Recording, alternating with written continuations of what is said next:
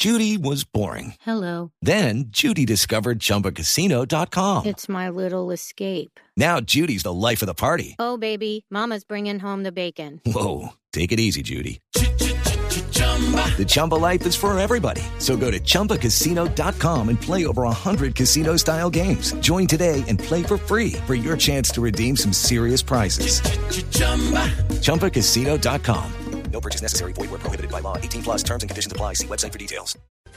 Volvemos a noticias del país. Hasta el 13 de febrero se conocerá y se entregaría el aval del preacuerdo entre la Fiscalía y el hacker Andrés Fernando Sepúlveda. Esto frenado un poco por el paro judicial. La noticia con Carlos Alberto González.